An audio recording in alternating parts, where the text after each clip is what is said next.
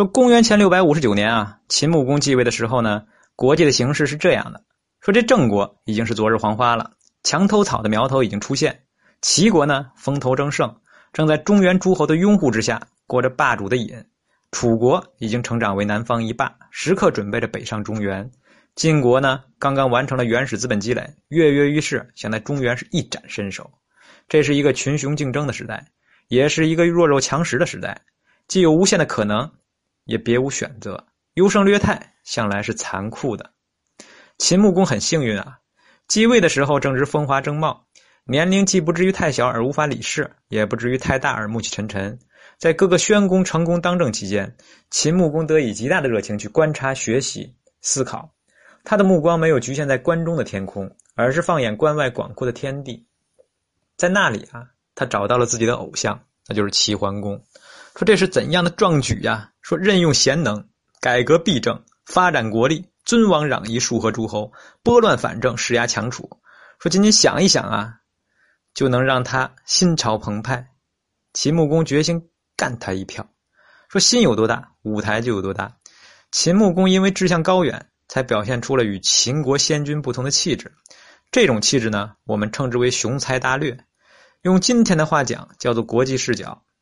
感谢秦国的数代先君，正是他们的浴血奋战，秦国才能够在关中立足。此时的秦穆公啊，也才能够将目标设定在关外的世界。说要做霸主，没有点家底是不行的。秦国的家底呢，没得挑。说依山带河，四塞之地，进可攻，退可守，要粮有粮，要人有人，要马有马，丝毫不比先进的楚国、现在的晋国差。没有新型的人才是不行的。在这方面呢，秦国是零分。秦风刚猛彪悍，从来不缺英勇无英勇无畏、善于征战的武士。在与戎狄争斗争的岁月里呢，秦国所擅长的是赤裸裸的武力表达。今天我打不过你，明天再打。但这种模式啊，根本不适于与中原的诸侯打交道。中原是一个没有绝对强者的区域，外交的作用不说决定性，也是至关重要的。因此，要称霸呢，就需要先融入；要融入呢，就需要先学习；要学习呢。就需要先引进人才。公元前六百五十五年，这机会来了。一年前呢，秦国向邻邦晋国提出了求婚，目标是晋献公的女儿，太子申生的亲姐姐。这个女子呢，日后被称为穆姜。晋献公表示同意，但一直忙于工作，没时间将闺女嫁出去。这一年啊，晋国将宿敌这郭国消灭掉，回师的路上呢，又顺道将这个虞国吞并。具体的情节呢，咱们上文书刚刚讲过。按照当时的战争规则，所有的虞国官士，这个官员市民呢，都变成了晋国的奴隶，迎接他们的将是屈辱的生活。这虞国大夫百里奚呢，是其中的一员。晋献公考虑到百里奚啊，好歹还算是一个文化人，能够从事一些涉外的工作，便让他做了秦穆公夫人的应臣。这应臣呢，就是随驾的臣仆，干的是伺候人的差事。晋献公做梦都没有想到啊。他这次不经意的人事安排，为秦国送出了一份大礼。说如果一个人啊，在三十而立的年龄没有立住，在四十不惑的年龄对将来还有很多疑惑，在五十而知天命的年龄还生活在灰色的天空之下，在六十耳顺的年龄还有许多不顺的心事，在七十古来稀的年龄反倒有着硬朗的身体，那么是不是说他很能活呢？但是活得很失败呢？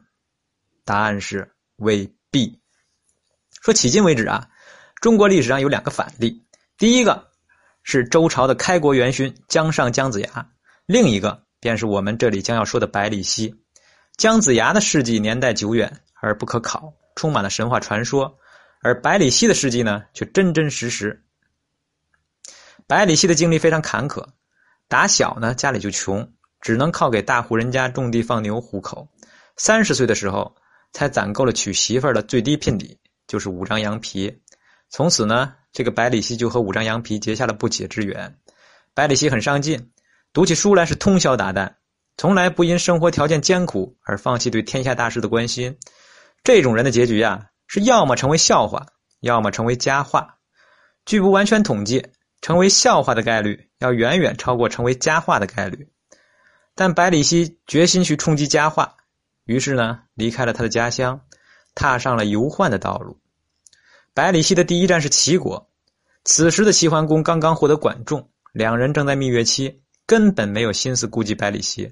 说没有办法，再寻别的出路吧。百里奚家穷，出门时带的盘缠不多，一趟齐国行下来，这个已经高庆了。百里奚呢，只好靠乞讨和打零工勉强度日。好在穷人的孩子吃苦多呀，身子骨硬了，才不至于被生活压死，成为无名的野师。后来，百里奚在宋国遇到了简书。两人都是隐身于草根间的高级知识分子，惺惺相惜，一见倾心，成为知己。简书经济条件要比百里奚好，社会关系呢也比百里奚广，百里奚没少受到简书的接济。百里奚后来又去周国发展，遇到了好牛的周王子颓。这个周王子颓，这个百里奚呢，适时的将自己培养成了一名优秀的养牛专家。得到了周王子推的这个喜欢，但简叔认为周国没有前途，建议百里奚离开周国。百里奚听从简叔的建议离开了周国，结果呢，生活又没了着落，不得已又在虞国落脚。简叔仍是不看好虞国，建议百里奚离开。但此时的百里奚啊，已经厌倦了东飘西荡的生活，想要过几天安稳的日子，便委屈着学识，压抑着志向，留在了虞国，做了一名大夫。官职是有了，生活也不再是问题。可百里奚发现自己的生活状态和以前没有什么两样。以前活着是为了填饱肚皮，现在填饱肚皮是为了活着。之所以如此啊，由于虞国的格局太小，而君主呢又昏暗无知。百里奚纵然有千般的见识，说出去的话呢也只不过是耳旁的清风，提上去的建议也只能是石沉大海。这虞国亡国之后呢？百里奚成了木姜的应臣，百里奚并不介意做应臣，他介意的是去秦国做应臣。秦国在绝大多数中原人眼里啊，那还是蛮野蛮和落后的代名词。百里奚受中原文化的熏陶，像当时中原绝大多数知识阶层一样，对秦国存有偏见。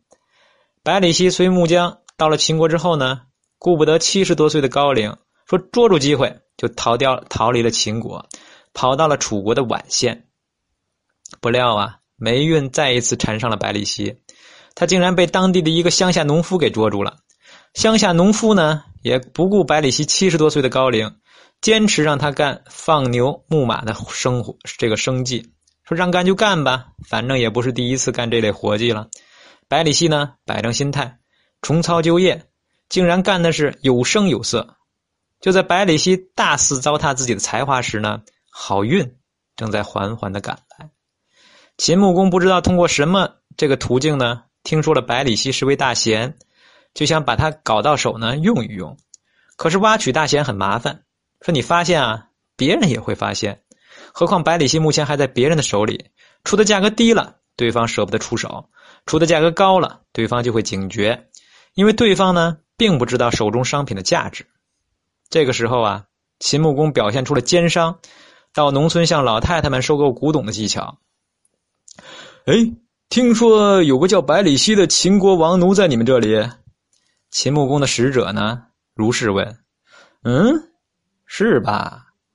乡下农夫呢，泛着死鱼眼打量了一番秦国的使者，见对方衣衫鲜亮，知道来头不小，不敢欺瞒。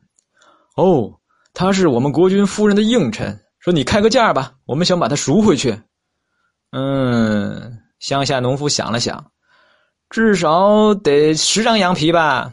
哦，太贵了，不过是一个干巴老头子，最多值三张。哦，不行不行，这老头放牛放的可好了，我可舍不得。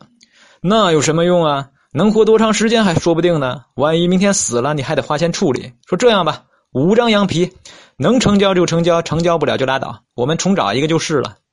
嗯，好吧，五张就五张。说真有点舍不得，这牛啊，你看放的多好啊。